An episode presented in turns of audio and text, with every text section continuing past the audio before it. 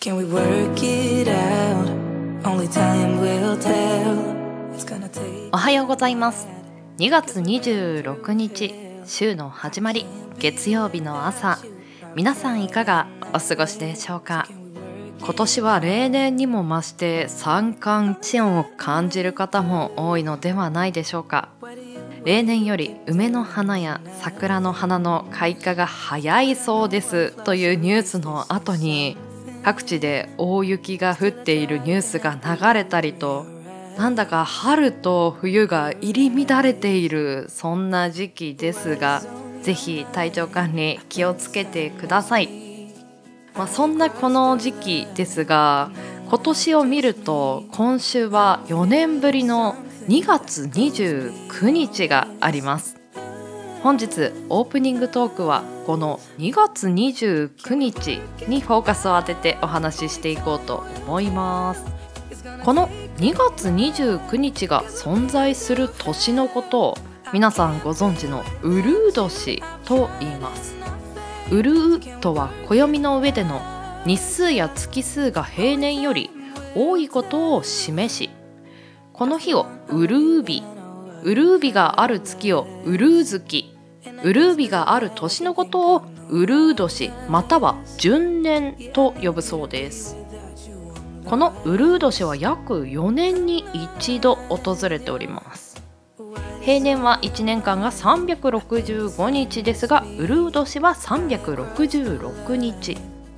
このウルー年なぜ設定されたのかというと実際の季節と暦がずれてしまうために設定されているそうです。平年を365日とする太陽暦で地球の平均回帰年こちら春夏春冬が一周回ってという意味ですね。これが約365.242199日となるそうです。なので365日の暦にずっとしてしまうと徐々に季節がずれていってしまう。そのために4年に一度2月に1日足して調整していることを指します。ちなみにこのウルー年の始まりは1582年。ローマ教皇グレゴリウス13世がグレゴリオ暦という暦を制定したことから始まっています。このグレゴリオ暦は数百年をかけて世界標準となりました。日本に入ってきたのは明治5年12月2日の翌日を新年と呼ばれる太陽暦の明治6年1月1日にして始まったそうです。なので明治5年から6年になる間には1ヶ月飛んでるという状態ですね。12月2日から急にお正月になった年があると。ちょっと心の準備できないですよね。さらに2月29日。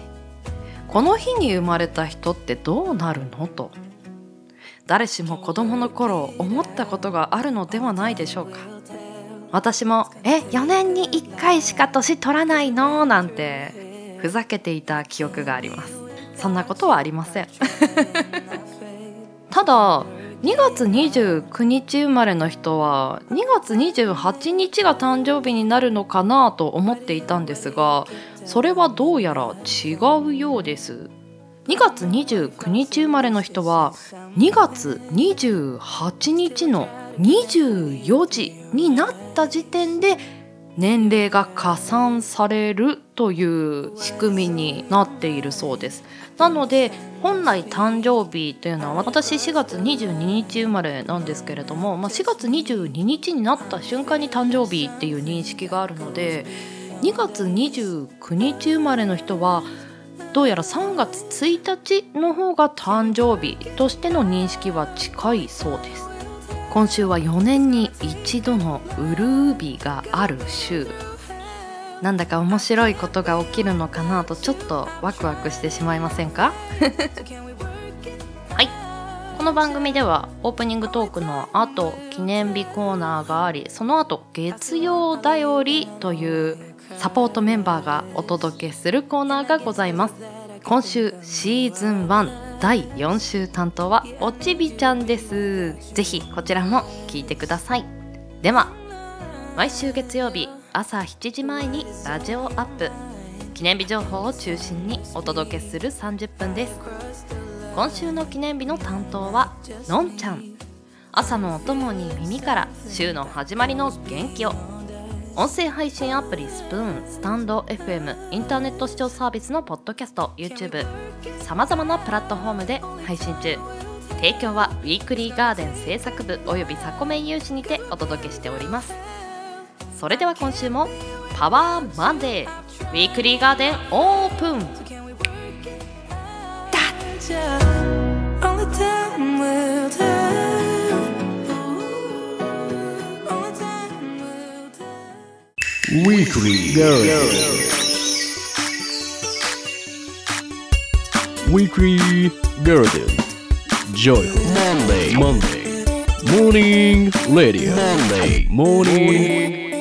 Radio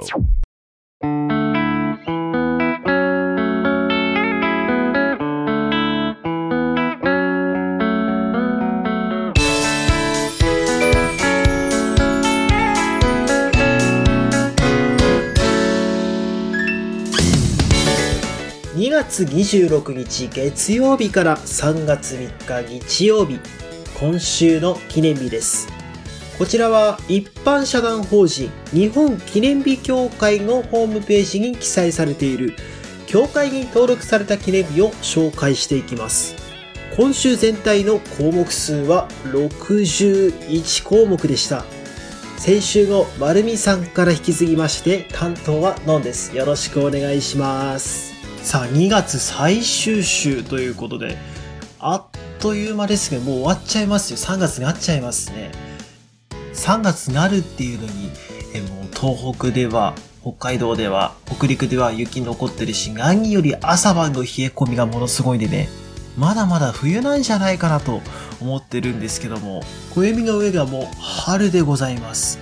そして2月4日が二十四節気の始まりである立春ということなので、新年度に向けて新たなステージがまた始まろうとしております。そしてその新たなステージに向けて頑張ってらっしゃる受験生や就活生の方々、そしてまた今日もどこかで何か新しいことやってみようと頑張る方々、そしてそこ以外でもですね、普段でもお仕事やお家で頑張ってる方々たくさんいらっしゃると思います。そんな頑張るためのエネルギーを音楽からもらってる方々多いんじゃないんでしょうか。というわけで今月の月間トークテーマ、頑張りたい時に聞く応援歌と題しましてお届けいたします。昨年9月のウィークリーガーデンでは、秋になったら聴きたい曲というトークテーマでフリートークやったんですけども、僕そこでですね、国民的ロックユニット、 B'zが好きだと言いまして、今回も B'zの楽曲です。 B'zに関する楽曲で、応援歌というよりかは自分を鼓舞するような曲って皆さん多分あの曲を思い浮かべますよね。おそらく。そう。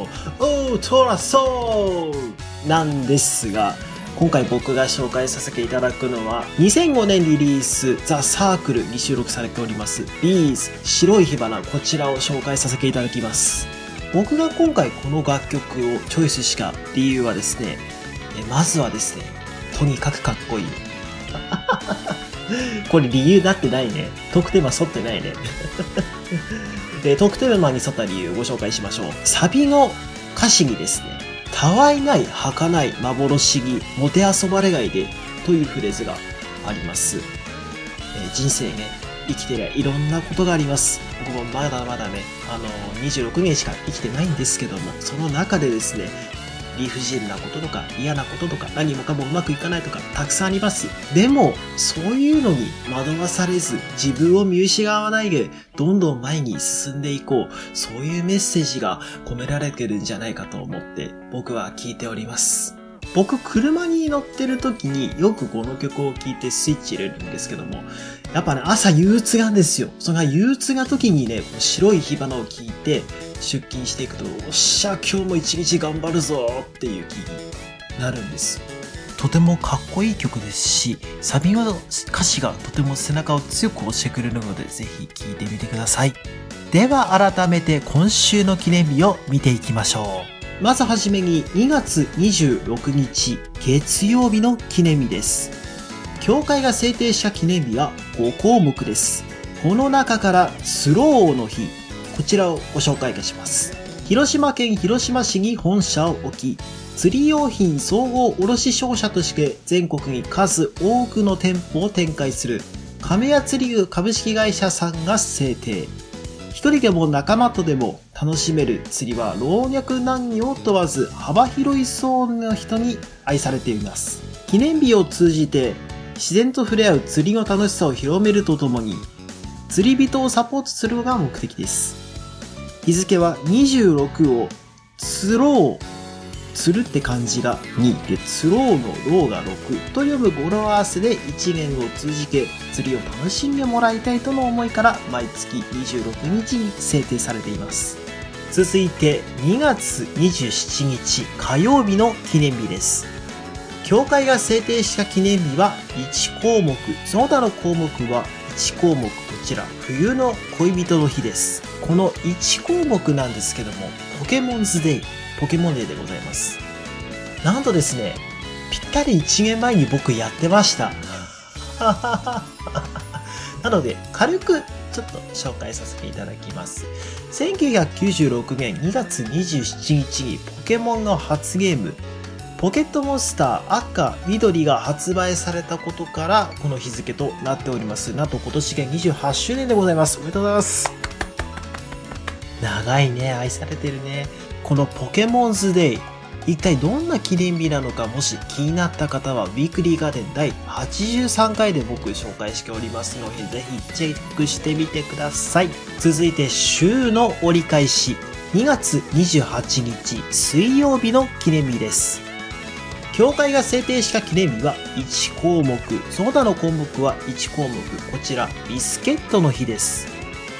この1項目、ニューパルサの日なんですが、これもね、僕、ぴったり1年前にやってました。何かと縁があるが、ね、このニューパルサーの日、ちょっと軽く説明させていただきますね。パチンコ筐体などを作っている山下株式会社さんが制定。ニューパルサーが1993年2月に稼働したことから、28元ニューパルと呼ぶ語呂合わせから制定しています。こちらもね、あの、先ほど言ったようにぴったり1年前に紹介して、パチンコに関するちょっとね、びっくりするまま知識もありますので、そちらの方も第83回のウィークリーガーデンでチェックしてみてください。続いて、2月29日木曜日の記念日です。教会が制定した記念日は6項目です。この中からニンニクの日、こちらをご紹介します。伝統ニンニク卵黄などの健康補助食品の通信販売で知られている鹿児島県鹿児島市に本社を置く株式会社健康家族さんが制定。ニンニク卵黄は古くから親しまれてきた伝統食品で、健康家族の商品には農薬を使わないニンニクとそのニンニクを食べて育った有性卵黄で作られています。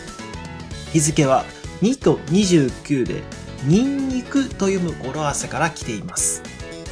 ちなみにこのニンニクなんですが、ニンニクの原産地は西アジア地中海沿岸と推定されていますが、すでに紀元前4500年頃には古代エジプトなどで栽培、利用されていました。日本にニンニクが入ってきたのは中国を経て8世紀頃には使わったと見られていますが、一般市民に広く食べられるようになったのは明治以降になってからのようです。続いて3月1日金曜日の記念日です。教会が制定した記念日は20項目。なんか一気に増えましたね。その他の項目は1項目、こちらビキニデーです。この中から栄養館の日、こちらをご紹介します。三重県津市に本社を置き、小豆製品、アイス、和菓子など、様々な食品を製造販売する、井村屋グループ株式会社さんが制定、あの、小豆バーの会社です。同社の栄養館は、備蓄保存用に最適な賞味期間が5年間と長い羊羹で、手軽にカロリー補給ができます。万一の災害に備えて栄養館のような備蓄食品の定期点検を行うとともに消費した部分を補充するローリングストックに対する意識を高めてもらうことが目的です。日付は防災の日の9月1日をはじめとして年4回3月1日、6月1日、9月1日、そして12月1日の防災用品点検の日に合わせたものです。僕この栄養感ちょっと気になって調べてみたんですが、個人的にすごいなと思うところが4つありまして、展示表示がある。そして災害用伝言ダイヤル171の使用方法の記載がある。そしてケース販売品の段ボールはなんと表面撥水の強化段ボール。そしてケースの状態で1平方メートルに1万本収納可能なコンパクトサイズ。長期保存が可能でしかも作りがね本当に非常食としてよく考えて作られているなとそういう印象を受けましたね。続いて3月2日土曜日の記念日です。協会が制定した記念日は8項目です。この8項目ちょっとざっと見ていきますと毎度おなじみ3月2日および2日に由来する記念日がたくさんありました。ちょっと3つほど紹介します。まずスーツを仕立てる日。こちらスーツのスーが3でスーツのツが2 3をスーと読むんですね。そしてもう一つミースの日。これがですねミースのミーが3そしてミースのスが2ツじゃなくてスっていう。これまたご利用しですねなかなかね。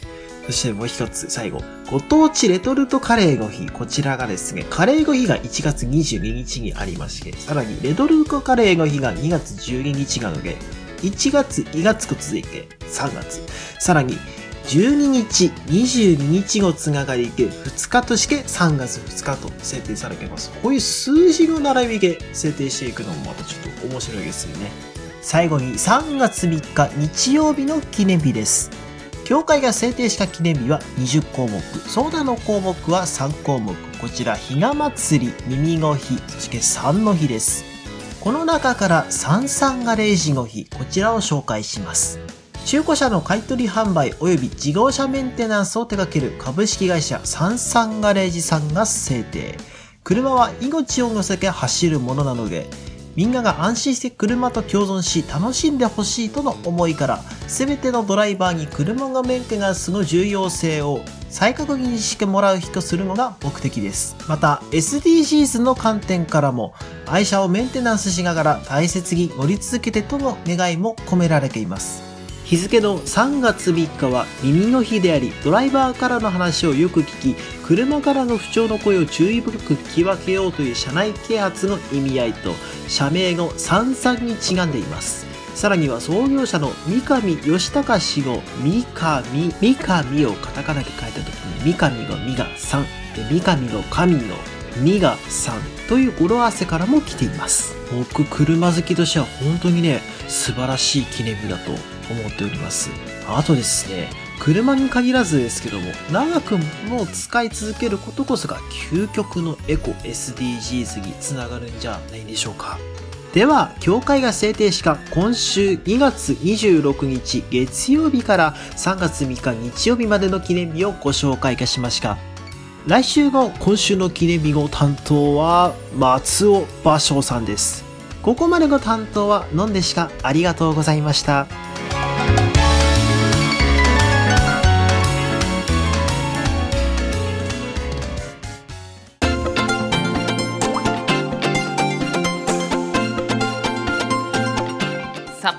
バーがお届けする月曜だより。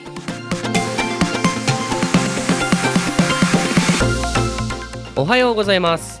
ウィークリーガーデンサポートメンバーシーズン1第4週担当おちびです。2月もそろそろ終わりですが皆様どんな2月を過ごされましたか？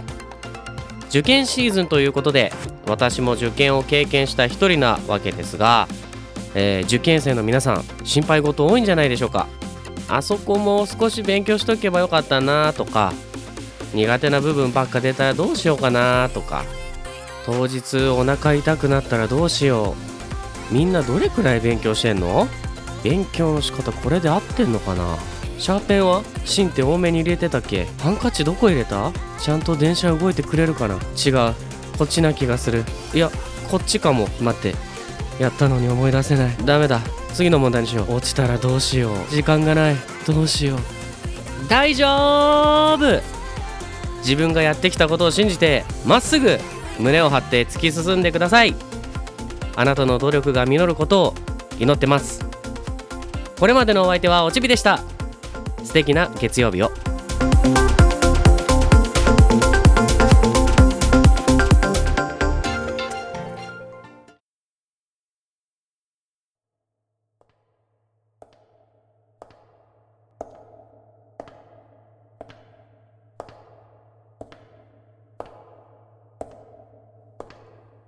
ここは様々な扉へ続く長い回廊。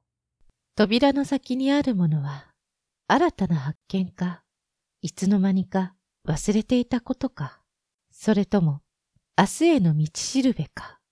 あなたがここに来るのを私たちはずっと待っていたのかもしれません。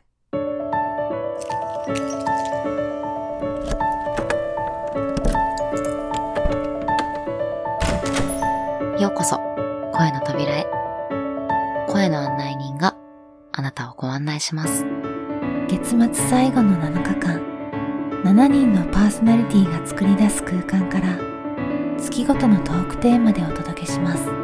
あなたの一人時間に寄り添うラジオ。今日も夜はやってくる。22時。共通アカウントにてお待ちしております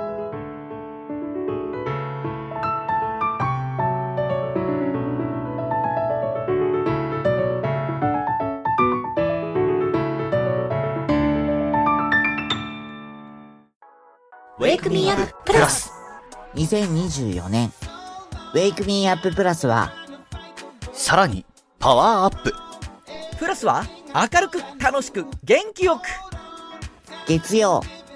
タラちゃん Close to You 火曜キリン。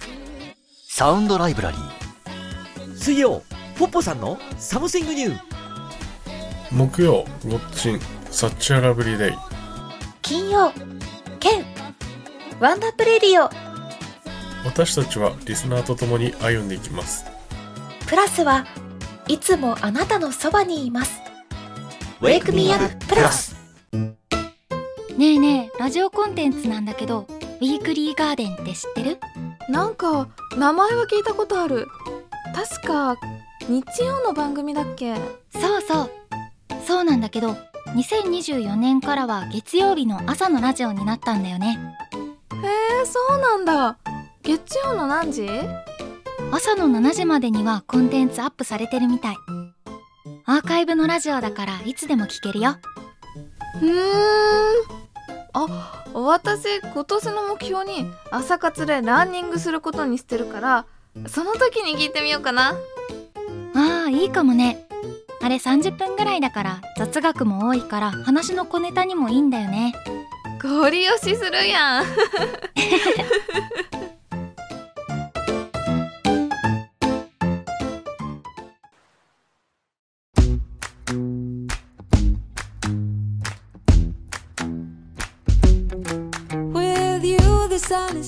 記念日担当ののんちゃん。お疲れ様でした。本日もクロージングのお時間です。ウィークリーガーデンナンバー 132CM の提供は音声配信アプリスプーンより。今日も夜はやってくる。そして「Wake Me Up Plus」さんの番組の CM を2本流させていただきました。詳しくは旧 Twitter 番組公式 X アカウント名おさこの部屋にて発信していますので要チェックです。はい。ではまず記念日の方から見ていきましょう。今月の月間トークテーマが頑張りたい時に聞く応援歌。のんちゃん音楽大好きですからね。そしてこの方で来るかなとも思っていました。ビーズ大好きですよね。白い火花。2005年に発売されている曲です。私この曲初見だったので聞いてみたんですがやっぱり B'z独特の重低音と稲葉さんのハイトーンボイスみたいのがあやっぱりこれ B'zだねみたいな。B'zってこれみたいな。いや歌詞の内容もとても元気もらえる内容でした。そしてこの曲をね少し調べている時に B'zさんの情報もふと目に留まったんですよね。 B'zは活動を休止していましたか？という質問があってその内容が B'zはデビュー以来活動休止や長期休養はなく新しい作品をリリースしてライブツアーを開催することをずっと続けていたため挑戦というよりも安定や継続というイメージがあります。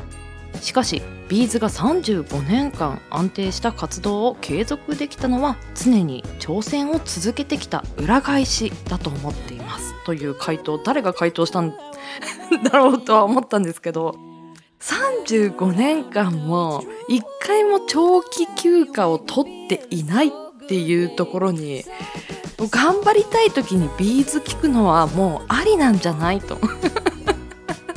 だって背中で語ってますからね。詩だけではなくその生き様がもう頑張り続けてる人の歌を聴くっていうのは効果があるのかなと思いました。ちなみに私の頑張りたい時に聴く応援歌ですがシーモさんの「コンティニュー」という曲ま、何かをねしているとその都度その都度壁が出てくると思うんですがその壁を取っ払えるような熱い曲ですのでこちらもおすすめさせていただきます。そして本日2月26日はツローの日。毎月26日に制定されている記念日ですね。このツローの日ウィークリーガーデンをずっと聞いてくださってる方であればあツローの日ねという認識の方もいると思うんですけれどもなんか記念日 DJ さんの一つの通過点って感じですよね。あのんちゃんもツローの日を読み上げましたか？みたいな。ぜひリスナーさんも毎日ある記念日に楽しみながらアンテナを立てていただけると嬉しいです。今月ものんちゃんお疲れ様でした。そして本日月曜だよりシーズン1第4週担当はおちびさんでした。お疲れ様でした。あのおちびさんの最初の方のセリフというか不安が不安を呼ぶ時ってありますよね。しかもそれはやればやった分だけなんかそわそわしてしまうというかどこかで気持ちを切り替えたり折り合いをつけなければならないけれどもなんか焦りが焦りを呼ぶというかそういう時に誰かの「大丈夫だよ」っていう言葉すごく嬉しいですよね。私も重ねて最高の笑顔に向かって駆け抜けていただきたいなとエールを送らせていただきます。頑張って。おちびちゃん今月もお疲れ様でした。そして翌週3月第1週目担当は鶴巻配達中さんです。最後の当番となります。なんだかちょっと寂しいんですけどね。是非こちらの本も聞いてください。そして先週もコメントたくさんいただきましてありがとうございました。少しエンディングの方長くなってしまったので触れないんですけれども毎週楽しく見させていただいております。今週もお待ちしています。では月曜日を頑張るあなたに花束を。ここまでのお相手はさこたんです。この番組の提供はガーデン制作部およびサコメン有志の提供でお届けいたしました。サブコンテンツ水曜夕方配信のガーデンの裏庭でもあなたをお待ちしています。皆さんよきウィークリーを。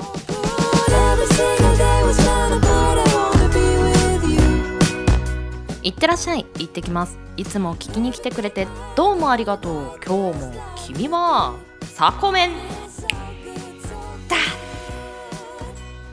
月末忙しい方もいると思いますがあまり根詰めて睡眠時間削らないようにしてくださいね。それではまた来週お会いしましょう。いってらっしゃい。